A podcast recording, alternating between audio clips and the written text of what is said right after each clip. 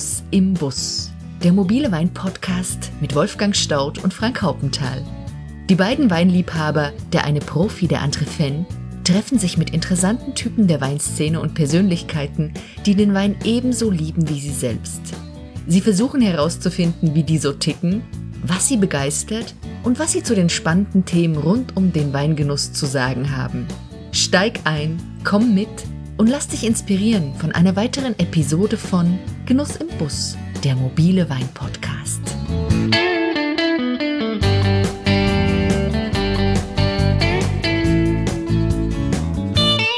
Hallo zusammen und herzlich willkommen zu unserer letzten Reise innerhalb der ersten Staffel von Genuss im Bus. Wir freuen uns sehr, dass ihr wieder dabei seid. Also, rein mit euch. Ist noch genug Platz. Wir bleiben noch ein wenig an der schönen Saar. Unten bei Schoden teilt sich der Fluss. Die verwunschene Alsa zweigt nach rechts ab, trägt noch eine kleine Runde, bevor sie dann hinter Kansim gemeinsam mit dem begradigten Saarkanal direkt Kurs auf die Mosel nimmt. Von hier aus fahren wir über die Hügel, durch Wiltingen und Oberemmel, am berühmten Schatzhofberg vorbei, ins Konzertälchen. Ein altes Umlauftal der Mosel, ein wenig ab vom Schuss, mit nährstoffreichen Böden, blauem Schiefer und kühlen Nächten. Wir sind zu Gast bei Stefan Müller vom gleichnamigen Weingut im beschaulichen Gretnach. Stefan, gerade erst 30 geworden, ist einer der jungen Wilden und Aufsteiger an der Saar, die in den letzten Jahren mit ihren außergewöhnlichen Weinen für viel Aufmerksamkeit und Furore gesorgt haben. Obwohl gerade der aufgeregte und aufgesetzte Hype so gar nicht zu dem ruhigen, eher bescheidenen Naturell dieses geerdeten und sympathischen Winzers passt. Persönlich haben wir Stefan zum ersten Mal beim letztjährigen Saarriesling-Sommer im Schloss Saarstein in Serrich getroffen. Ein bezaubernder Ort, hoch über Fluss und Reben, mit einer atemberaubenden Sicht über das ganze Tal. Stefan Müller war zusammen mit Maximin Grünhaus von der benachbarten Ruwer Gastwinzer im Weingut Schloss Saarstein. Für Wolfgang und mich stellte dieses Dreierensemble einer der Highlights dieser an Höhepunkten reich gesegneten Veranstaltung dar – die jedes Jahr am letzten Wochenende im August stattfindet. Schon nach zwei klitzekleinen Probierschlückchen war alles klar. Da ist sie wieder. Diese einzigartige Magie. Ein perfektes Zusammenspiel zwischen Süße und Säure, das man in einer solchen Vollendung nur hier vorfindet. Die Weine von Stefan Müller hatte ich zuvor schon bei Martin Buhmann in seinem kleinen, aber feinen Weinladen im Berliner Bötzowviertel kennengelernt. Habe ich gerade erst entdeckt. Guter Stoff. Saftig. Du kommst doch aus der Gegend. Wird dir bestimmt gefallen. Aber die erste Begegnung im Glas war kein zuckerschlägend, eher anstrengend. Die trockenen Rieslinge waren mit einer knackigen Säure ausgestattet, selbst für mich eine echte Herausforderung. Sehr straff, glasklar und sicher nichts für Weicheier oder Pinot Grigio Trinker. Sorry. Der feinherbe Kappi zeigte sich mit seiner wilden, überbordenden Fülle schon freundlicher obwohl die einzelnen Komponenten alle nebeneinander standen und noch nicht zueinander gefunden hatten. Aber schon nach ein, zwei Tagen Kühlschrank und etwas Luft waren die Weine, jeder auf seine Art, animierend und zugewandt. Ein klarer Fingerzeig in Richtung Potenzial und Reifefähigkeit dieser tollen Rieslinge. Manchmal muss man eben ein wenig Geduld aufbringen, wie mit so vielen schönen Dingen im Leben. Nach seiner Ausbildung als Weinbautechniker übernimmt Stefan Müller 2013 den elterlichen Familienbetrieb in dritter Generation. Heute bewirtschaftet das Weingut gut 10 Hektar, davon ca. 80 Prozent mit Riesling bepflanzt. Die Richtung und Grundphilosophie sind unverkennbar. Die typische Saarstilistik, fruchtig, schmelzig, frisch. Im Weinberg wenig eingreifen, möglichst spät ernten, Rückkehr zu klassischen Mostgewichten, keine Überreife, geringe Erträge. Im Keller dann die schonende Weiterverarbeitung der Trauben, langsame Spontanvergärung, hauptsächlich Ganztraubenpressung, keine Maichenstandzeit, keinerlei Schönungsmittel, Ausbau und Lagerung im klassischen Holzfass. Der Erfolg lässt nicht lange auf sich warten. 2016 die Wahl zum Saarjungwinzer des Jahres, 2018 dann der große Knall, die Auszeichnung als Entdeckung des Jahres im Gomio. Stefan Müller erfindet nichts neu, und ist doch resolut modern. Mit Weinen, die von Handwerk und Herkunft erzählen, bringt er die unbekannteren Terroirs der Saar zum Klingen. Unaufgeregt und zielstrebig wird er seinen Weg bis an die Spitze gehen. Das hat uns natürlich neugierig gemacht. Wie sieht dieser junge, talentierte Winzer seine persönliche und auch die generelle Entwicklung an der Saar? Wie passt das zusammen? Fest verwurzelt in traditionellen Strukturen und dennoch sein eigenes Ding zu machen. Und wohin führt die Reise noch, beruflich und privat? Kurz vor der Ortsausfahrt in Richtung Obermenning biegen wir scharf nach rechts in die St. Ursula Straße ab und fahren auf den Hof des Weinguts. Wir sind etwas zu früh.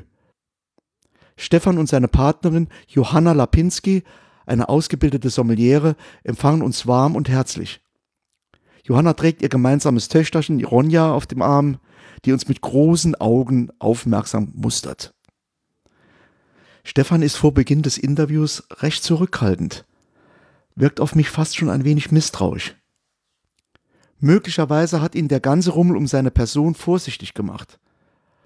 Aber Stefan merkt schon bald, dass Wolfgang und ich echte Weinliebhaber sind und definitiv keine Etikettentrinker, Punktesammler oder noch schlimmer, Schnäppchenjäger.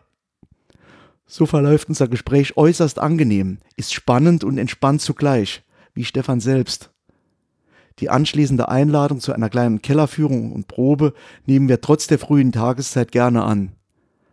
Da schlummern und blubbern wieder brillante Weine ganz leise vor sich hin und wir freuen uns schon, wenn die aktuellen 2018er endlich in die Flaschen kommen. Spätestens nach unserem Besuch in Kretnach machen wir uns keine Sorgen um die Zukunft an der Saar. Die hat bereits begonnen. Auf geht's! Herr Müller, ich freue mich, dass wir heute hier sind, mein äh, Freund Frank Haupenthal und, und ich, hier in einem der ältesten deutschen Weinbaugebiete. Die Römer haben den Weinbau hergebracht und jetzt sind wir 2000 Jahre später hier in einem Ort namens, wie heißt das? Kretnach. Kretnach, also wir sind in Kretnach und vielleicht beschreiben Sie es sogar noch ein bisschen genauer, damit unsere Hörerinnen, die ja das Ganze jetzt nur akustisch im Ohr haben, äh, sich eine Vorstellung machen können, wie sieht es hier aus und wo sind wir? Hallo zusammen, also... Äh von der Vorstellung her wahrscheinlich ganz einfach. Wir befinden uns direkt am Ende der Saar und zwar, äh, wo die Saar in die Mosel fließt, im Seitental bzw. Stadtteil der Stadt Konz. Und äh, wir sehen hier nicht die Saar, aber die fließt hinterm Berg vorbei. genau. Äh, die Frage, die wir heute mit Ihnen diskutieren äh, wollen, äh, Herr Müller, ist, ist Saarriesling wieder Weltklasse? Ist Saarriesling Weltklasse? Ist er wieder Weltklasse? Spielt äh, Saarriesling äh, wieder in der Champions League? Das ist die, das Thema, was wir diskutieren wollen. Und bevor wir da loslegen, ist, was macht denn eigentlich einen typischen Saarriesling eigentlich aus? Was ist denn das, Saarriesling? Also Saarriesling ist jetzt für mich persönlich oder das, was er auch eigentlich sein soll, äh, ein ganz leichter, frischer Wein, der sehr mineralisch ist, der wenig Alkohol hat, der eine sehr ausgeprägte Frucht hat und äh, jede Menge Trinkspaß. Das ist so kurz und knapp für mich ein Saarwein. Mhm. Und ähm, sind diese Weine tatsächlich wieder so stark im Aufwind? Sind die auf dem Weg wieder in die Spitze? Weil man, wenn man liest, da waren sie ja mal gewesen, mal äh, vor längerer Zeit. Also sicherlich, da glaube ich, glaube ich ganz fest daran, dass sie wieder auf dem Weg sind. Äh, ich sag mal, Spitze oder ich sag mal eher einzigartig sind sie. Ich sag mal, dass die, äh, äh, die Stilistik hier, die lässt sich nicht so einfach nachmachen. Und äh, das hängt einfach aus klimatischen oder mit klimatischen Gründen beziehungsweise Bodenbeschaffenheiten zusammen, äh, dass der Riesling hier äh, sehr anders beziehungsweise unterschiedlich zu anderen Regionen wächst. Wir merken, wir merken das ja auch hier schon, dass wir innerhalb von wenigen Kilometern, äh, je nach Ausrichtung der Lagen und Flussnähe, äh, sehr große Unterschiede einfach haben. Ne? Und äh, deswegen ist er sicherlich einzigartig und somit äh, äh, auch spitze. Ja, was kann denn, was kann denn der Saar-Riesling, was andere, sagen wir mal, Rieslinge, Rieslinge, nicht können oder andere Weißweine? die können auf, die können eine sehr, sagen wir, klare, starke Fruchtausprägung haben bei wenig Öchsle. Das heißt, wir äh, äh, die Trauben reifen hier unter eher kühlen Bedingungen und das bedeutet eigentlich für einen Wein, äh, dass er, dass die Zuckergehalte nicht so explodieren, dass die Photosyntheseleistung nicht so stark in dem Fall ist und aber die Reife der Trauben einfach äh, weitergeht. Die, zumindest die Fruchtaromen und, äh, und die Säure wird natürlich deswegen auch sehr stark erhalten. Ist das immer Chance oder ist da auch ein, sind auch Risiken drin? Ja, im Prinzip äh, sagen wir, wenn jetzt auch gerade wie 18, wo es ein, ein sehr heißer Jahrgang ist, äh, hat man sicherlich auch Angst davor, dass man so eine Saar-Stilistik äh, doch leidet, man kann es jetzt auf den Klimawandel schieben oder äh, sonst was. Es war einfach mal ein heißes Jahr. Die gab es ja davor auch schon. Drei, elf waren auch alles um ohne weit zurückzugehen, sehr heiße Jahrgänge. Und da muss man schon ein bisschen gucken, wo man bleibt. Aber ich denke, dass wir im Vergleich, oder wenn ich jetzt den Keller sehe, haben wir immer noch gute Säurewerten und, und alles ist auch schön ausgereift, ohne dass wir explodierende Öchsle hatten. Ne? Aber man muss schon dann gucken, wo man auch bleibt. Also gibt also, es 2018 einen typischen Saarriesling, so wie Sie ihn ja, beschrieben haben? Ja, das haben wir hinbekommen. in kühleren Jahrgängen ist es für manche dann was äh, weniger ähm, geschulte Weintrinker vielleicht ein bisschen zu viel Saarstilistik, zu viel mhm. Säure. Kann da ein bisschen was Anspruchsvolles da reinkommen? Jetzt speziell in, in, in, in, kühleren Jahrgängen ist, ist jetzt genauso wie dieses Jahr. Sag mal, man hat immer in der Verarbeitung ein paar Optionen. Sag mal, wir haben jetzt die letzten Jahre oder jetzt gerade auch dieses Jahr haben wir alles dafür gegeben, möglichst viel Säure im Wein zu erhalten. Das heißt, wir haben äh, tendenziell früh geerntet, wir haben äh, eine Ganztraubenpressung gemacht, wo weniger Mineralstoffe gelöst werden, was auch schlankere, säurebetontere Weine gibt. Ähm, dann äh, äh, arbeiten wir zum Beispiel mit Pressfraktionierung, dass wir sagen wir, im Vorlauf an der Presse, wo der Pressdruck noch geringer ist und weniger Mineralstoffe rausgehen, der hat mehr Säure wie der Nachlauf in der Presse. Mhm. Sowas äh, teilen wir dann auf, zum einen für süße Weine, für trockene Weine. So äh, schafft man schon viele Sachen, die Saarstilistik äh, immer wieder auch in heißen Jahrgängen zu bewahren. Aber äh, jetzt in den kühlen Jahrgängen gibt es natürlich auch dann einen anderen Weg, sei es jetzt keine Pressfraktionierung. Äh, ich sag mal, Standzeiten will ich jetzt nicht sagen, aber man kann äh, äh die Trauben mahlen vorm Pressen, darüber äh, hat man auch, sagen wir, schon einen Gramm weniger Säure und man kann auch später ernten. So, und in kühlen Jahrgängen, die haben auch nicht so hohe Öchsle. Das heißt, die Trauben können zwangsläufig in kühlen Jahren länger hängen. Das ist die Frage war nicht ganz unschuldig von mir. Also, als ich noch sehr jung war, sind wir öfters äh, an die Mosel gefahren und haben dort die berühmten Möselchen äh, getrunken. Und da gab es ein ehrenes Gesetz, in guten Moseljahren konnte man auch einen Saarwein trinken. Aber in schlechten Moseljahren waren die Saarweine unerträglich. Das war der Hintergrund meiner Frage, Herr Müller. Ja, wobei das war dann vor meiner Zeit, also definitiv. Aber die, die, die Gespräche. Nicht, wie alt ich bin halt, ja. nee, aber die, äh, die Gespräche kenne ich, weil wir haben, äh, wo wir Flächen übernommen haben, haben wir halt, sagen wir auch noch viele Winzer drin, die äh, doch irgendwie an dem Beruf hängen und sagen, ah, ich gebe dir meine Weinberge, weil ich es nicht mehr kann oder weil ich Angst habe, es nicht mehr über das ganze Jahr leisten zu können, aber in der Ernte bin ich gern dabei und dann kommen dann immer wieder Gespräche auf. Wenn die die Trauben probieren oder sehen, äh, dann erzählen die häufiger mal, wie es früher war. Ne? Und das ist eigentlich unvorstellbar. Von daher muss ich was getan haben. Was hat sich getan? Ist es, ist es sozusagen eine äh, vermehrte Qualitätsorientierung seitens der Produzenten oder kann man sagen, naja, der Klimawandel spielt einfach gerade diesen, diesem kühlen Saargebiet so in die Parade, ähm, dass das einfach jetzt nicht mehr, wie, wie Frank gerade sagte, zweimal in einem Jahrzehnt ein guter Jahrgang dabei rauskommt, sondern neunmal von zehn oder zehnmal von zehn. Also sicherlich wird der Klimawandel äh, da ein bisschen mit reinspielen. Äh, ich sag mal, klar, in, in guten, heißen Lagen, äh, die sind auch sagen wir, jahrgangstoleranter, zumindest was schlechte Jahre früher betroffen hat. Aber jetzt speziell diese Erzählungen von den alten Winzern, das sind dann schon so Geschichten, äh, früher wurde zumindest jetzt bei den kleineren Betrieben, unbekannteren Betrieben hier, äh, wurden einfach größere Erträge gemacht, gar keine Frage. Es, Weinbau äh, stand überall. Ne? Also wenn ich, wenn man heute hier rumfährt, dann denkt man auf einmal, was stehen denn hier Reben im Wald? Äh, sondern da waren auch Randlagen bepflanzt. Sei es, dass ja, zum einen jeder Weinberger haben wollte, jeder Weinberger angepflanzt hat. Man hat sich vielleicht auch keine Gedanken gemacht, in welche Lagen man geht, äh, sondern es standen Reben überall und auch hoch, sehr hoch. Heute es ist viel, sagen wir, es ist ja doch, es muss wärmer sein, die Trauben werden viel einfacher reif. Das merken wir einfach. Es gibt keine Jahrgänge, wo die Trauben nicht reif sind. Äh, zumindest die letzten pff, 30 Jahre kann man nicht davon sprechen, dass Trauben nicht reif geworden sind.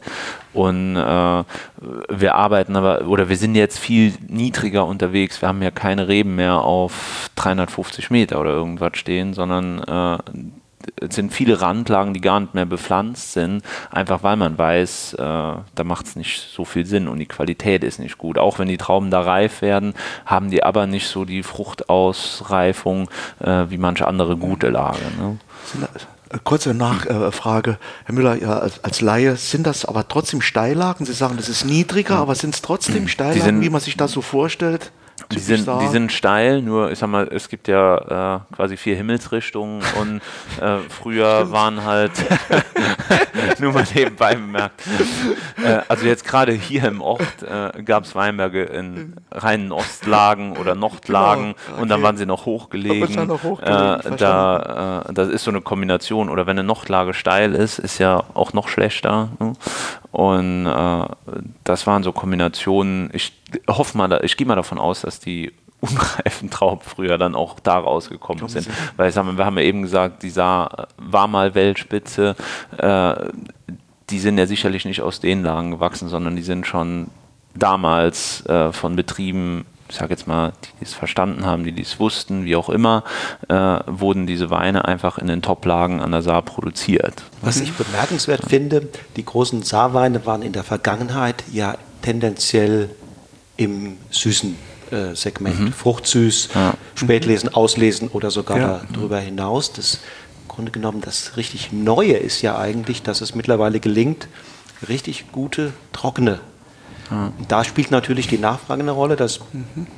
leichte, trockene Weine ähm, in, im, im Trend der Konsumenten liegen und dass die Saar hier sozusagen noch ein bisschen Alleinstellungsmerkmal hat, nämlich trockene Weine relativ leicht auch äh, äh, mhm. abzufüllen. Ja. Aber ist es nicht sehr viel schwieriger, an der Saar unter diesen Bedingungen sehr gute trockene Weine zu machen, als Weine mit Restsüße? Sieht man nicht dort ja. die Fehler, Schwächen viel eher? Ja, auf jeden Fall. Also ich sag mal, man, man merkt, dass äh, jetzt kann ich auch direkt wieder 2018 als Beispiel nehmen. Die äh, war jetzt für mich eigentlich auch ein neuer Jahrgang, wo es so warm war, hatte ich jetzt so in meiner Laufbahn noch nicht mitgemacht und auch nicht so krass dann im Hinterkopf, ich muss meine Stilistik irgendwie behalten. Äh, das war jetzt eigentlich das erste Mal und da probiert man viel und da merkt man dann auch, dass, äh, sagen wir mal, gerade wenn ich jetzt an eine frühe Ernte denke, man wird panisch, okay, man will früh ernten und äh, dann baut man so einen Wein mal, äh, der früh geerntet ist, trocken aus, der vielleicht auch noch einen Ticken unreifer war, was aber auch wieder ganz schön ist, wieder ein bisschen frischer und eleganter ist. Das ist aber dann in der Kombination mit der Süße äh, viel schöner, wie wenn es trocken ist. Ne? Das muss man einfach sagen. Und äh, ich sag mal, trocken war sicherlich früher, auch wenn in den Top-Lagen Top-Süßweine gemacht wurden, äh, kann es auch sein, das kann ich nicht beurteilen, dass da, aber würde ich jetzt mal vermuten, dass mit dem trockenen Wein dann da auch ein bisschen schwieriger war. Und der süße Wein steckt einfach mehr Säure äh, weg oder dem tut die extrem gut. Und das hat die Weine wahrscheinlich auch damals schon einzigartig gemacht, dass wir hohe Qualitäten, süß und Säure Beides, da drin war. Ja. Das ist so eine Kombination, die geht nicht, wenn es zu heiß ist. Ne? Jetzt und haben wir viel über Stilistik geredet. Mhm. Ich glaube, unsere Hörer und Hörerinnen würden sich freuen, wenn Sie uns mal einen kurzen Überblick geben. Welche Stile kann man hier an der Saar antreffen? Vom mhm. Trockenen bis, ja, erzählen Sie ja. es vielleicht mal. sag mal, wir beziehen uns natürlich klar auf Riesling. Ähm, ich sag mal, man kann äh, ja, gerade bei, um bei Riesling, Riesling ja. äh, äh, kann man, wie ich eben schon gesagt habe, man kann mit Standzeiten arbeiten, man kann sehr kraftvolle äh, auch dichte Rieslinge machen, gerade wenn man jetzt auch aus einer Premiumlage äh, die Trauben rausnimmt. Und dann kann man aus einer, äh, sagen wir gezielt auch durch eine vielleicht etwas früher Ernte, auch im trockenen Bereich, was ganz schlankes, geradliniges, wo nicht so viel Frucht im Vordergrund steht, wo man, sagen wir, ich sage immer, ein bisschen suchen muss nach der Frucht. Und auch nicht so viel Alkohol, ne? Genau, selbst, nicht so viel Alkohol. So rein, die ne? zwei Varianten ja. hat man meistens. Mhm. Nur ich sage jetzt mal, keiner geht jetzt hin und macht bei äh, eher äh, unreif, unreif ist, ist blöd, aber so sag mal, äh, jetzt geringeren Öchseln äh, fängt man nicht an mit Standzeiten, wo man dann noch, äh, würde man jetzt auch mehr grüne Aromen bei einer Standzeit raus extrahieren, wie bei vollreifen Trauben. Ne? Also mal, das schmeckt man recht schnell und erkennt man auch recht schnell, wenn man den Saft schon abgepresst hat. Was heißt Standzeit? Also äh, Standzeit ist, gerade jetzt beim Riesling, äh, werden die Trauben gemahlen also die werden einmal kurz angequetscht, dass wir eine Saftfreisetzung haben und dann bleiben die mit Stielen und Schalen äh, einfach eine Stunde, 20 Stunden, wie man so, sich traut, so äh, da stehen. Ja. Und der Sauerstoffeinfluss. Ja. Genau, und ja, ja, kann man auch machen, wie man will. Man kann es kalt machen, man kann es ja. bei ja. normalen Temperaturen draußen stehen lassen, wie es einem passt. Äh, da werden einfach Aromen raus extrahiert und Mineralstoffe. Und in der, in der Kombination Zeit. kommt in der kurzen Zeit. Das kann man, kann man, muss man, das beeinflusst man über die Zeit. Der Grad dieser Beeinflussung der Standzeit beeinflusst man über die Zeit.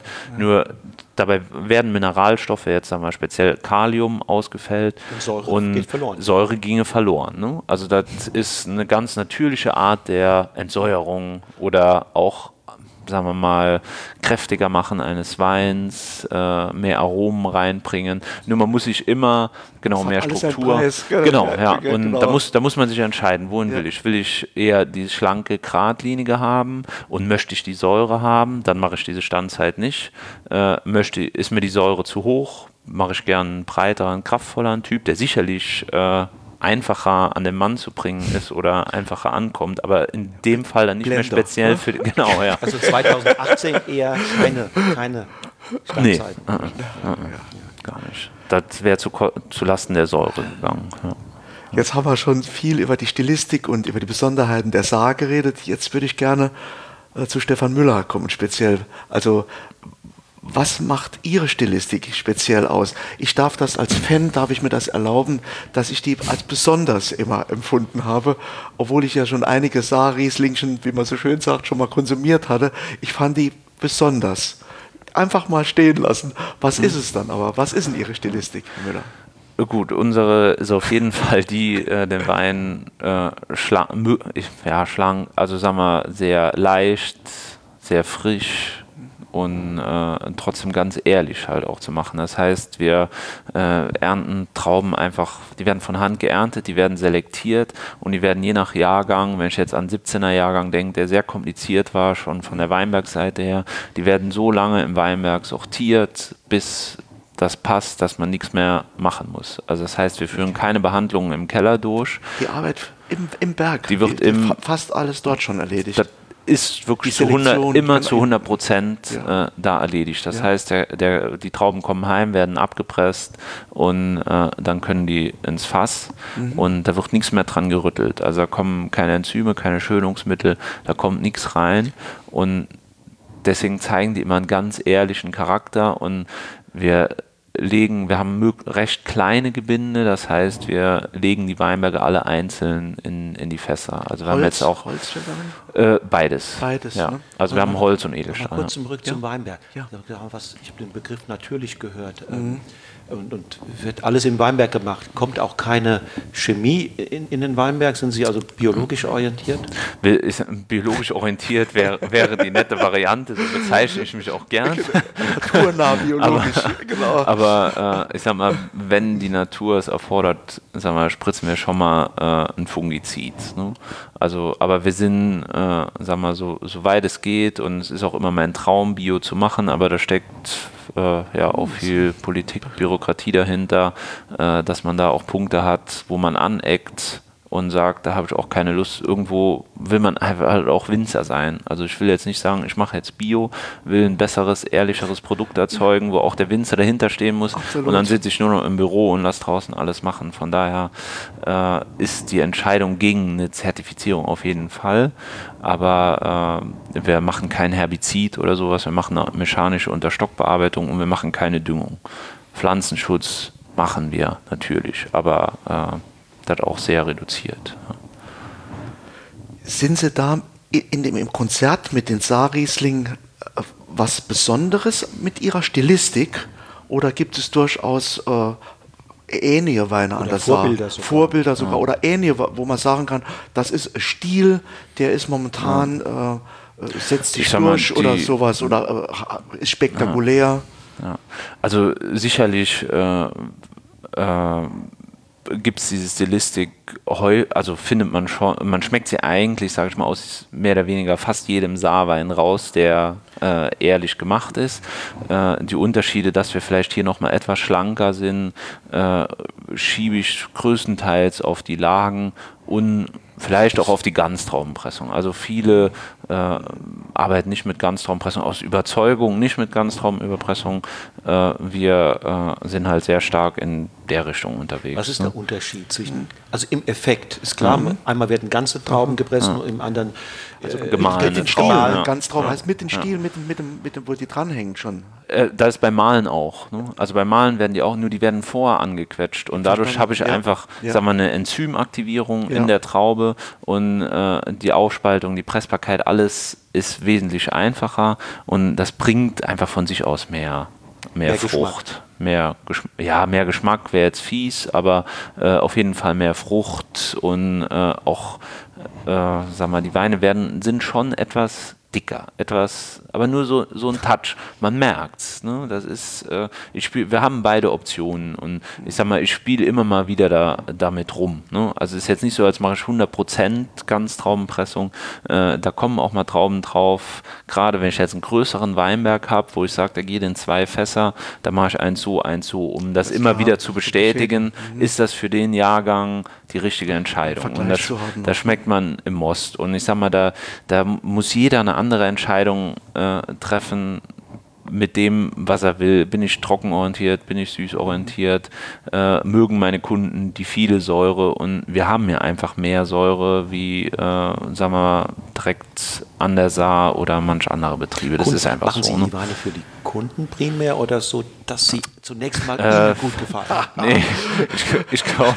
Äh, er lebt von den Kunden. Möglichst, ja, ja, klar. Ich sag mal, die. Ähm, äh, ein bisschen speziell sind die Weine einfach wegen, wegen der Säure und somit äh, sortiert man, glaube ich, schon recht viele Kunden aus. Also das ist jetzt nur für die Kunden mache eher nicht, aber mittlerweile komme ich immer äh, oder ich sag mal äh, ja, was ich merke einfach, dass der, ich mache sie nach meinem Geschmack, aber ich merke mittlerweile, dass es richtig ist und, und, und traue trau mich immer, traue mich da auch immer mehr. Ich weiß nicht, früher, mein Vater hat hin und wieder auch mal entsäuert, hat weniger Säure in den Weinen drin gehabt und der hat immer in meinen ersten Jahren voll gegen mich geredet und gesagt, das ist zu viel Säure, da musst du was machen, kannst du so nicht machen, lass die Trauben noch hängen, das ist zu viel. Und da habe ich, sag mal, immer mal in einem Jahrgang ein, zwei Partien so gemacht, wie ich es wollte. Und die waren immer recht problemlos verkauft am Anfang, wo ich die natürlich versucht habe, an die Kunden von meinem Vater zu kaufen, eher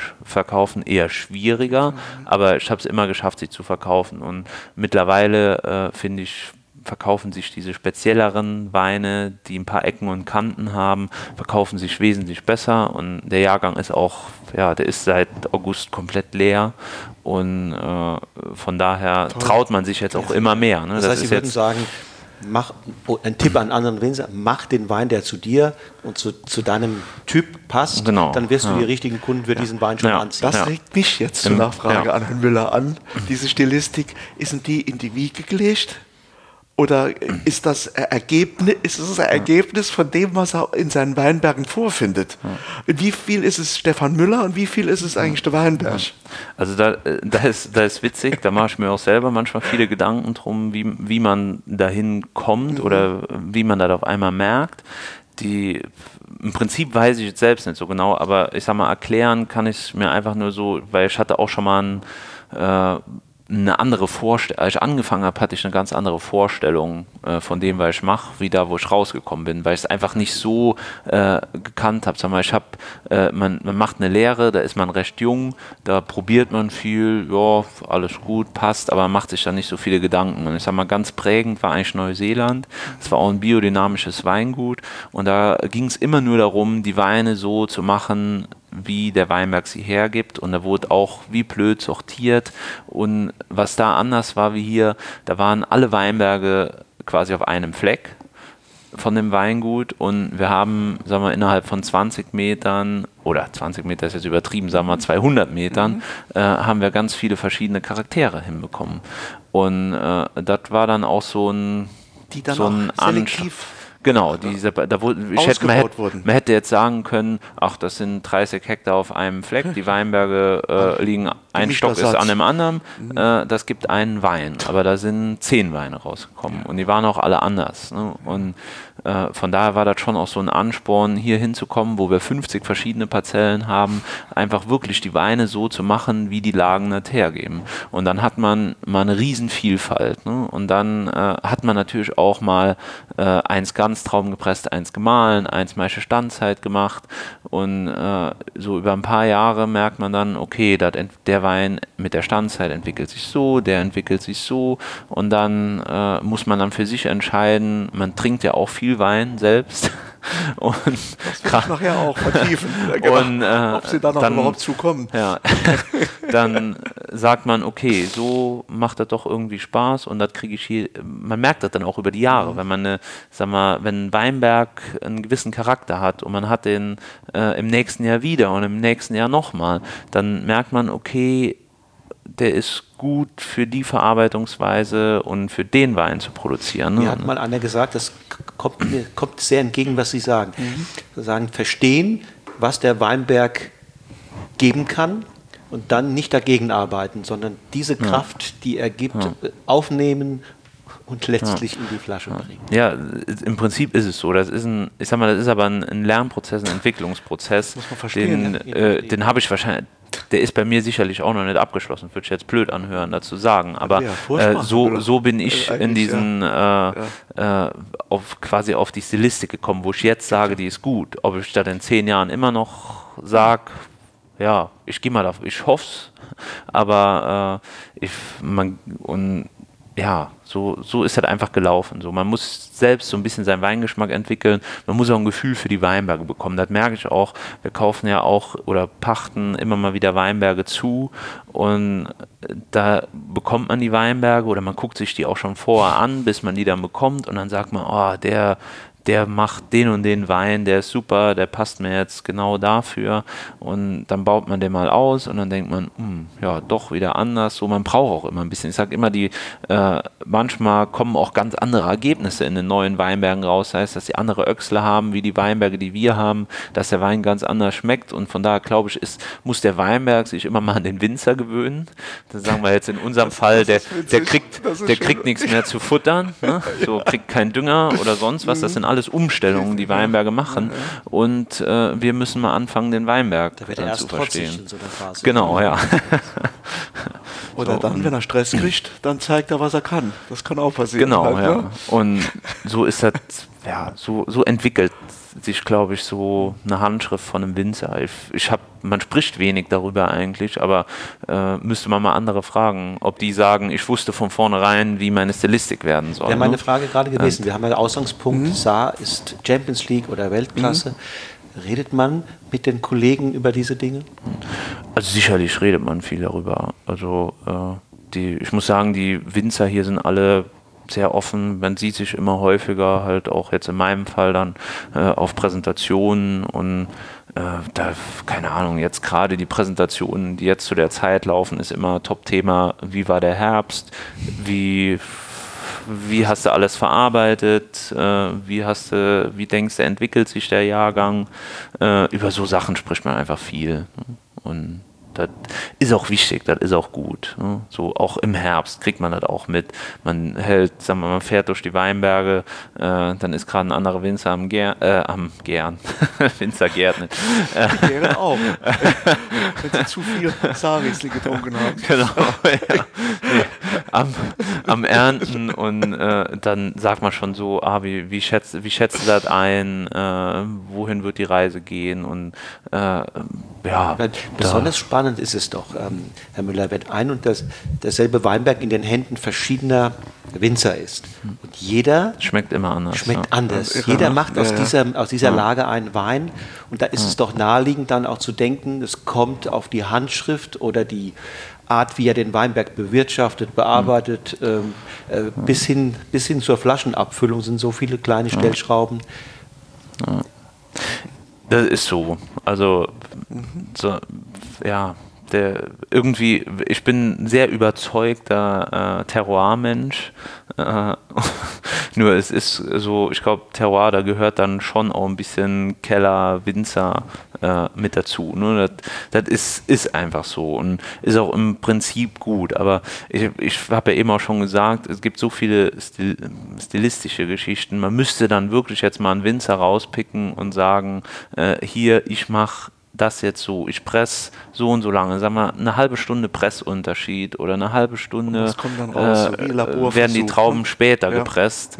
Äh, das, das ist einfach nicht zu vergleichen. Ich glaube, dass wenn ich jetzt zum Winzer sage, hier, wir haben jetzt zwei Weinberge neben, nebeneinander liegen und die müssen dann auch übers Jahr gleich bewirtschaftet sein. Das, ist, das, das sind so viele Faktoren. Es ist nicht möglich eigentlich, dass der Winzer, der Nachbarwinzer den gleichen Wein macht, weil das fängt an beim Anschnitt beim, oder beim Rebschnitt, da hat er ein oder zwei Augen mehr.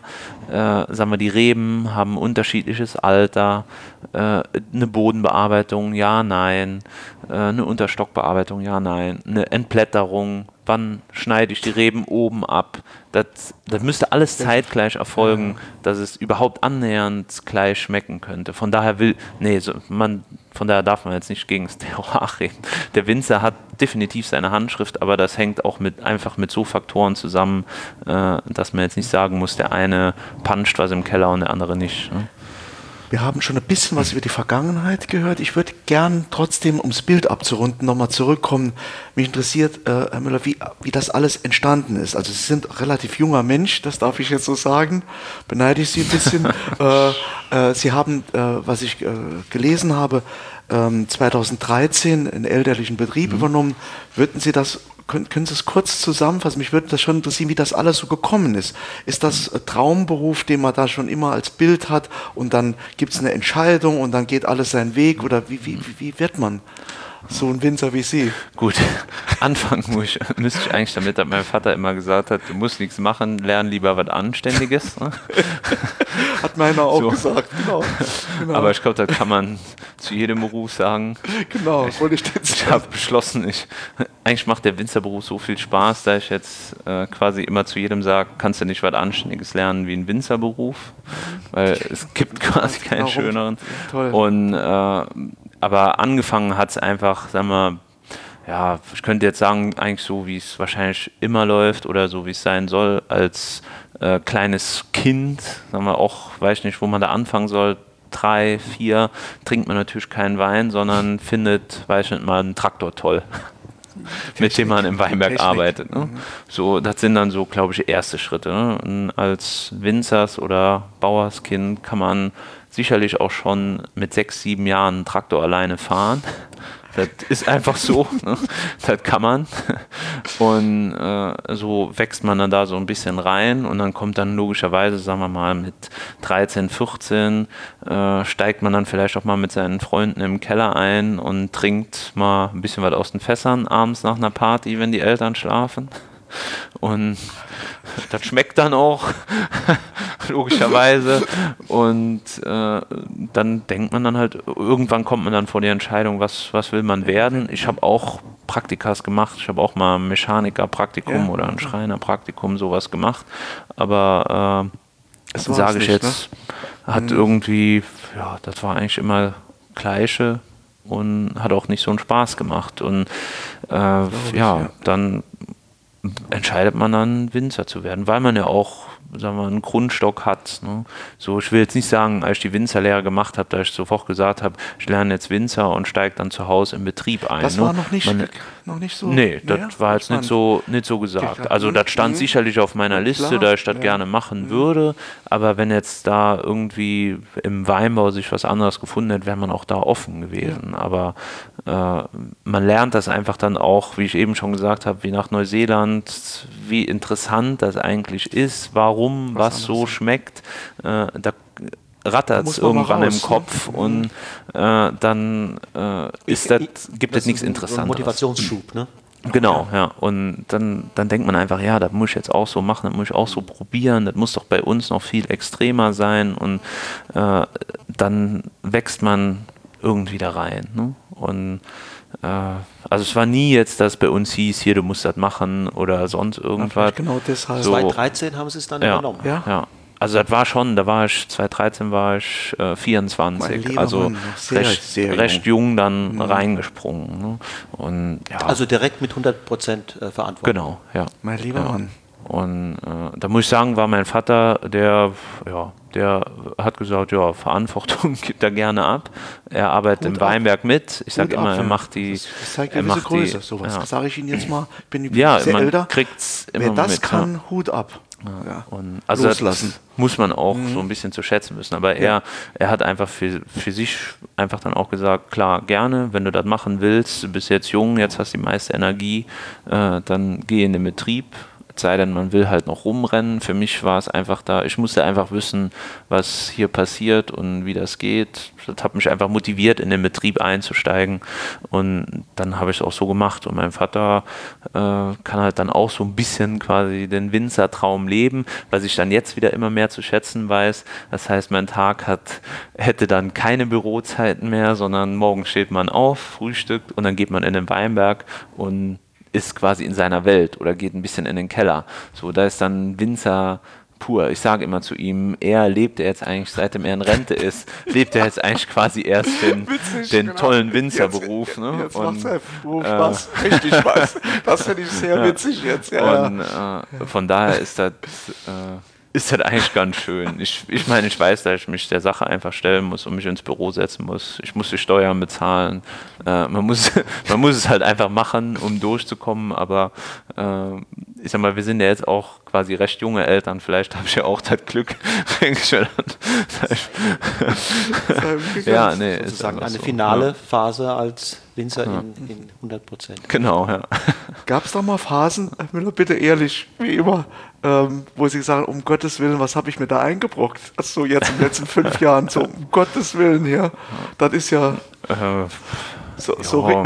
so mal Krisenkleine, wo man denkt, um, nee, das ist es nicht, was ich will. Äh, ich sag mal, es gibt sicherlich mal Situationen, wo man sagt, äh, nee, das geht aber jetzt nicht. Aber das sind dann, äh, hängt aber jetzt, sag mal, das sind dann so Momente. Seit jetzt, man hat einen Frost oder sowas, sowas. wo man dann, wo es dann Oh. auf einmal um so Sachen geht. Wo es existenzbedrohlich äh, wird, Genau, ja. oder äh, ich sag mal, man, äh, es ist irgendwie, sind Unwetter gemeldet und man denkt so, ah, okay, heute war es jetzt so, morgen soll es noch schlimmer werden, hoffentlich kommt kein Hagel runter oder sowas.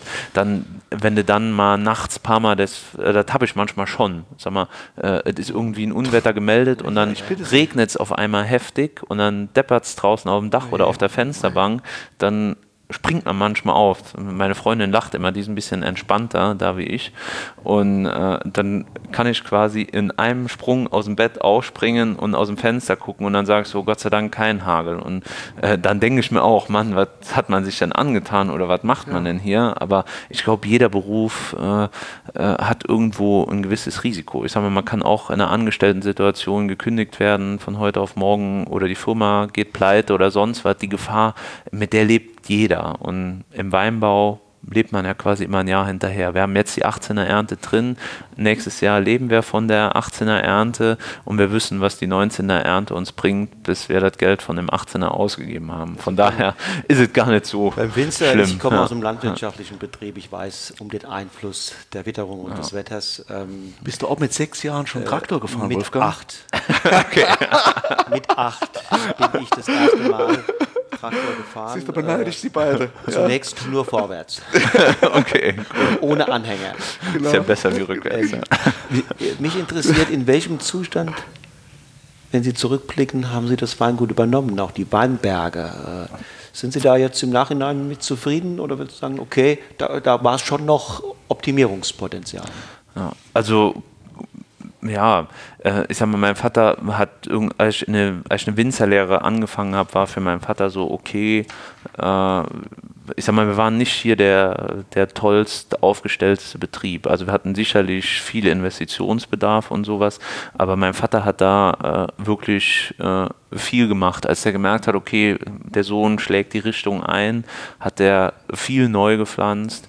Äh, das äh, kann man jetzt äh, manchmal sagen wir jetzt, die scheiß jungen Reben sind zu witterungsabhängig, hätten wir sie besser alt stehen gelassen, aber wenigstens die Weinberge, das Geld habe ich mir jetzt gespart und die Weinberge sind auch im auf einem, sagen wir mal, auf einem technischen Top-Zustand und die werden irgendwann auch wieder die Qualität bringen. Nur äh, das ist nicht mit 10, 15 Jahren getan. Von daher hat er schon äh, für mich dann in die, in die Zukunft gedacht. Dann sind auch Investitionen einfach weitergelaufen und äh, was ich auch immer schön fand, ich habe den Betrieb nicht mit einem leeren Konto bekommen, sondern ich habe das Konto so bekommen, wie bei meinem Vater war. Das heißt, ich konnte auch, als ich angefangen habe, den Betrieb einfach direkt weiterentwickeln sag mal, ich habe den Betrieb äh, zum 1.7.13 übernommen und äh, zwei Wochen später äh, bin ich zum Händler gefahren und habe mir äh, neue Tanks gekauft. Also äh, gibt, hätte auch anders sein können. Er hätte das Geld ja auch mit in den Ruhestand nehmen können. Ja, oder so, Sie, und Sie äh, zur Bank von, gehen müssen und genau, machen. Ja, von daher wurde mir ja. das erspart und da, von daher kann ich auch sagen, habe ich den Betrieb in einem recht guten Zustand bekommen. Aber dass man äh, zwangsläufig einen Stilwechsel macht und man die Kunden alle austauscht, äh, das ist so. Das, also das habe ich auch mitgemacht, auch wenn es unbewusst gelaufen ist. Aber wenn ich jetzt in unser Programm reingucke, äh, ins Warenwirtschaftsprogramm, sehe ich einfach, dass wir viel, viel mehr wie die Hälfte der Kunden äh, gedreht haben. Ich mal, wir haben immer mehr neu, ist nie rückwärts gegangen, wir haben immer mehr neue Kunden bekommen, wie wir alte verloren haben. Aber das hängt einfach dann mit Preisgestaltung und Stilistik zu, zusammen, dass, dass so ein Wechsel Sind die Kunden jetzt jünger geworden? Die Kunden sind auf jeden Fall jünger geworden, ja. Ich glaube, man denkt sich schon in die, so ein bisschen in die Generationen dann rein, ja. Also das auf jeden Fall. Ja. Und gibt es seit 2013 bis heute mal, spricht man mal von Meilensteinen, äh, Wendepunkte oder, oder besondere Erlebnisse, wo Sie sagen, ja, das war prägend, das hat sozusagen nochmal einen Schub gegeben oder hat mir zum Denken gegeben. Gab es da sowas? Neuseeland wahrscheinlich. Ne? Ja, gut, jetzt von, eben, von 13, äh, klar, gut, wir hatten, vorher. wir ja, hatten äh, Jahrgang 2013 war sicherlich, äh, ja, war eigentlich einer der kleinsten ernten. Mein Vater hat mir da im Herbst hat er gesagt, ja, Junge, was soll ich zu dir sagen? Äh, so eine kleine Ernte hat er in seinem Leben noch nicht gehabt, obwohl wir mehr Fläche hatten wie er. Und äh, das war schon krass. Das war, fand, war auch für mich dann so ein, so ein kleiner Rückschlag.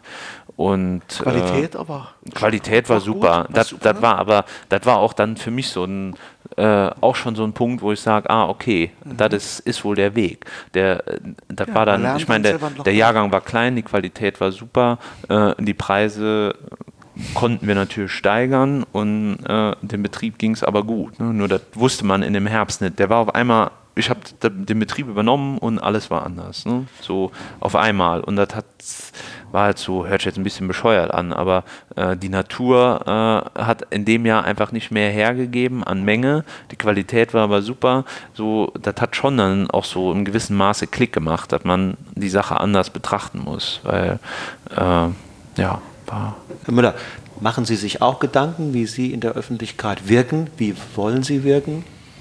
Ist das ein Thema?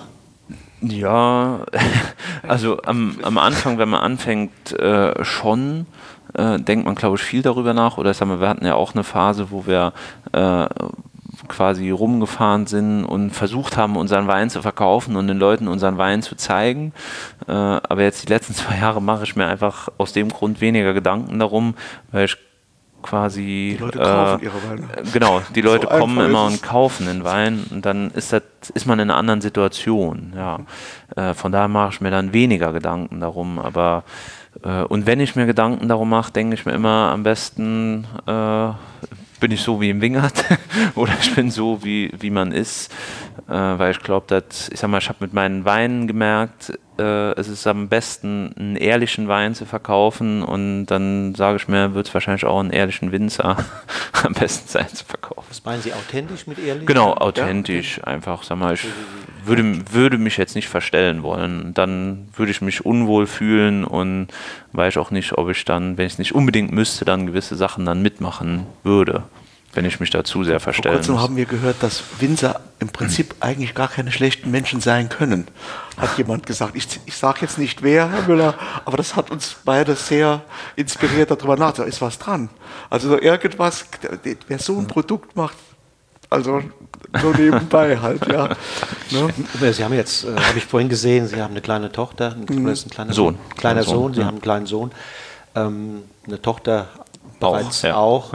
Ähm, einen aufstrebenden Betrieb. Was bleibt da für das Privatleben? Wie sieht das aus? das ist diskutiert, wird jeden Tag diskutiert. der ne? Organisation. Das, äh, äh, ich sag mal, im Moment haben wir einfach die Situation, äh, meine Freundin arbeitet was, dann kann ich nichts arbeiten. Äh, Kinder mit einbeziehen kann man in einem gewissen Maß, aber und vielleicht auch einem gewissen Alter, aber sag mal, unsere Tochter, die ist zweieinhalb, äh, die sagt dann, wenn die eine halbe Stunde bei mir ist oder auch mal mit auf dem Traktor ist, sagt die Papa nach Hause fahren, sie will was spielen. Von daher fällt einfach immer einer aus und äh, ja, das hat jetzt, muss man sehen, wie das in, in der nächsten Saison wird. Im Moment ist es einfach ein bisschen ruhiger. Äh, der Wein ist verkauft und äh, da haben wir einfach viel Zeit für die Familie. Aber ich sag mal, wir haben einfach so sagen wir, ein paar Kriterien, wo wir sagen, äh, wir wollen morgens zusammen aufstehen, die Kinder zusammen fertig machen, zusammen, also zusammen frühstücken, wir wollen zusammen Mittagessen und zusammen Abendessen. Super und fix. genau. Und ich sag mal, ich habe längere Mittagspausen dadurch, das ist einfach so. Und äh, ich wurschtel mich durch. Es gibt auch mal Tage, wo man das nicht hinbekommt, aber die sind wirklich absolute Seltenheit. Äh, was aber dafür weniger selten ist, da ich abends um halb neun, wenn die Kinder schlafen, sind nochmal im Büro oder im Keller bin. Und im Sommer auf dem Traktor. Ne? Also Das passiert öfters dann. da, im, Im Sommer muss ich fast sagen, ist das Normal. eine Phase, wo es täglich ist, Ja, äh, wo ja, ich mich abends um, um halb neun, neun auf den Traktor setze und weiterfahre. Ne? Das ist so. Ja. Das ja. Aber das war aber auch schon bei einem Kind so. Das, aber ich, ich denke, es ist, wichtig, beziehungsweise geben die Kinder einem das ja auch zurück, wenn man viel da ist. Ne? Können wir davon ausgehen, dass Sie ein zufriedener Mensch sind? Ich glaube schon, ja. Dürfen sie, ja. Nee, Nee, ein ja. glücklicher Mensch sind. Ja. Ja? Nee, auf jeden, also auf jeden Fall. Ich sag mal, äh, meine Eltern, und wenn ich wenn ich es mal nicht wäre, sagen meine Eltern mir immer, was willst du mehr? Du hast zwei glückliche, gesunde Kinder und dein Wein schmeckt, beziehungsweise ist er verkauft oder verkauft sich gut. Äh, sagt meine Mutter immer so, was willst du mehr? Von daher bin ich dann auch gezwungen, glücklich zu sein, wenn Winzer glücklich Jetzt aber Wein schmeckt einem Kunden wirklich eine banale Frage, das interessiert mich mal. Lieben Sie noch Wein? Also wenn man Wein produziert und so viel da rein investiert, kann man das noch so kindhaft genießen, so ein Glas Wein? Ge- Empfinden Sie immer noch diese Freude an diesem Ja, wunderbaren Kaltgetränk? Ja. Weil man immer wieder weiß, wie viel Arbeit da drin steckt. Da kann man sich doch, wenn er fertig ist, immer wieder erfreuen. Tatsächlich, Also das schon, ja. Und ich sag mal, man macht ja die, man macht ja die Arbeit gern. Also es ist jetzt nicht abends, als äh, empfinde ich es als eine, äh, als eine Als Qual, auf den, mich auf den raus. Traktor zu setzen oder so, sondern äh, ich mache das gern. Und äh, Kellerarbeit äh, jetzt über Winter äh, abends nach 9 Uhr, die sieht dann auch so, da fange ich, packe ich jetzt nicht die Pumpe aus und pump was, sondern das ist dann so mein täglicher Kontrollgang, ähm, probieren. Äh, ich sag mal, dann äh, geht meine Freundin runter, dann zapft die mir ein Glas ab und dann muss ich sagen, aus welchem Fass es kommt äh, oder umgekehrt umgekehrt oder ich bringe meinen Eltern Glas, äh, ich, ich messe mal Öxle oder ich stopp mal eine, unterbreche mal eine Gärung oder sowas. Aber äh, das ist jetzt nicht so irgendwas groß Anspruchsvolles, aber das sind Sachen, die mir wichtig sind und die ich auch, wo ich mir auch sage, okay, ich komme tagsüber nicht dazu oder ich will jetzt auch nicht mit meinem Kind durch den Keller gehen und ein Fass nach dem anderen probieren. Äh, das arme Kind. Dann, genau. ja. und dann, das, da mache ich das abends, aber das ja. macht einfach, das macht viel Spaß. Ne? Das ist, das ist auch kein, ja, man, ich glaube, wenn man da drin steckt, empfindet man gewisse Sachen dann auch nicht mehr als Arbeit, sondern das ist auch das ist Hobby und ja. so, und das und, ist interessant. Und meine jenseits sah, jenseits von Stefan Müller, Gibt es da. Trinke ich nicht. nee, Quatsch. Glaube Quatsch. Ich. Also Neuseeländer hat er schon mal getrunken, hat er eben gesagt. Also genau. spielen die großen Weine dieser Welt hier ja. auch eine Rolle bei Ihnen genau. auf dem Küchentisch? Ja, nee, also man sieht es ja an dem Regal. Ich meine, das kann zwar jetzt keiner sehen, mhm. aber äh, ich sag mal, da ist so da drin, was als nächstes getrunken wird. Und da ist, glaube ich, kein äh, eigener Wein drin. nee, also da ist man schon sehr interessiert und sehr offen. Ja. Herr Müller, ich danke Ihnen ganz herzlich, äh, vor allen Dingen, dass Sie uns so viel schöne Einblicke, auch intime Einblicke über Ihre Ideen und auch in Ihr äh, Privatleben gegeben haben. Fand ich ganz klasse. Ja, und auch, auch den Bogen äh, zur Saar. Zur Saar, immer, wunderbar. Immer, der ist ein Teil ja. der Saar und ein sehr lebendiger Teil der Saar, finde ich. Ja. Bleibt, bleibt eine letzte Frage. Welchen Wein trinken wir jetzt zusammen? Natürlich ein Riesling. nee, und zwar äh, am liebsten Kabinett. Ja, vielen Dank. Freuen wir uns sehr drauf. Danke. Hat mich auch gefreut. Vielen Dank. Ja. So, ihr Lieben, wie schön, dass ihr wieder mit Genuss im Bus unterwegs wart und in der heutigen Episode die Besonderheiten des Saarrieslings und den jungen Stefan Müller ein bisschen näher kennengelernt habt. Ein Gebiet und ein Winzer, die beide eine Reise wert sind. Damit sind wir auch schon mit unserer ersten Staffel am Ende. Die erste Rundfahrt von Genuss im Bus liegt hinter uns. Nach Stationen bei Theresa Breuer im Rheingau sowie Rebecca Materne und ja Nina Schmidt an der Mosel, die uns alle drei sehr überzeugend darlegten, dass sie ihren Traumberuf als Winzerin und Weingutsbesitzerin gefunden haben, haben wir anschließend von Roman Niewodniczanski vom Weingut von Volksem und Stefan und Michael Weber vom Weingut Weberbrüder erfahren, wie wichtig Visionen und langfristig angelegte Strategien im Weinbau sind. Kurzfristig geht in diesem Business nichts. Gesine Roll, Eva Vollmer und Romana Echensberger haben uns in einer weiteren Runde mehr oder weniger deutlich zu verstehen gegeben, dass das Geschlecht bestenfalls einen marginalen Einfluss auf den Weinstil eines Weinbaubetriebes hat. Aber wenn nicht das Geschlecht, was dann? Das erläutern uns Andreas Barth vom Lubentiushof und Sarah Löwenstein vom Weingut Heimann Löwenstein, beide an der Terrassenmosel zu Hause.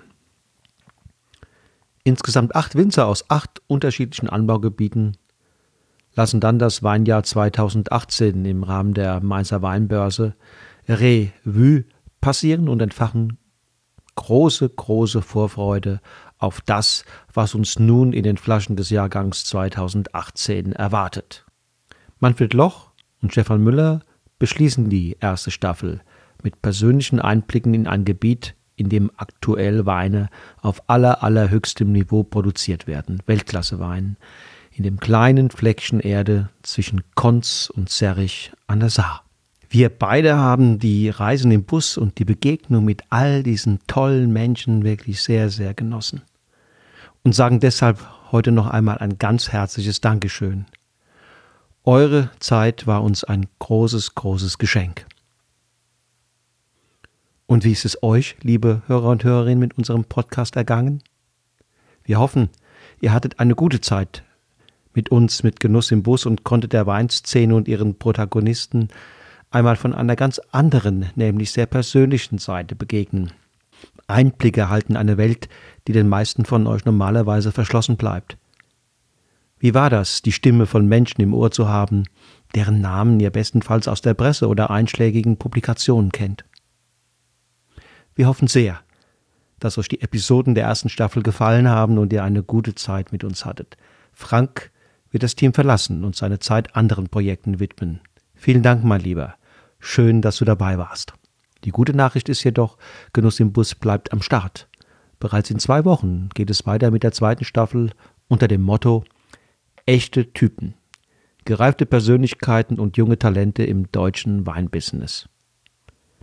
Sprechen werde ich unter anderem mit Paul und Sebastian Fürst, Fritz und Friedrich Keller, Rebecca und Joachim Heger mit Hans-Jörg Repolz und seinen Söhnen Hans und Valentin, Clemens Busch, Julian Huber, Hans-Peter Ziereisen, Stefan Braunewell, Simone Adams, Matthias Runkel, Jens Bettenheimer, Tobias Knewitz und Stefan Attmann.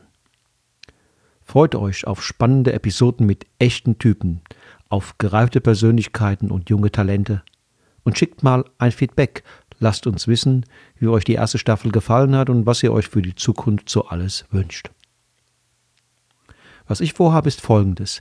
Neben den reinen Interview-Episoden werde ich gelegentlich Episoden einstreuen, die ich alleine bestreite, entweder zu einem aktuellen Thema oder einem aktuellen Ereignis, zu einer Hörerfrage oder zu einer Thematik, die darauf wartet, endlich einmal behandelt zu werden. Also ihr Lieben, die Fahrt mit dem Podcast Genuss im Bus geht weiter.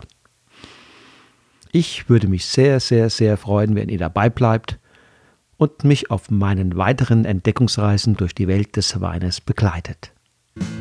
Lasst es euch schmecken. Das war eine weitere Episode von Genuss im Bus, dem mobilen Wein-Podcast mit Wolfgang Staudt und Frank Hauptenthal. Informationen rund um das Thema Wein und Termine für Seminare und Tastings findest du unter wolfgangstaudt.com.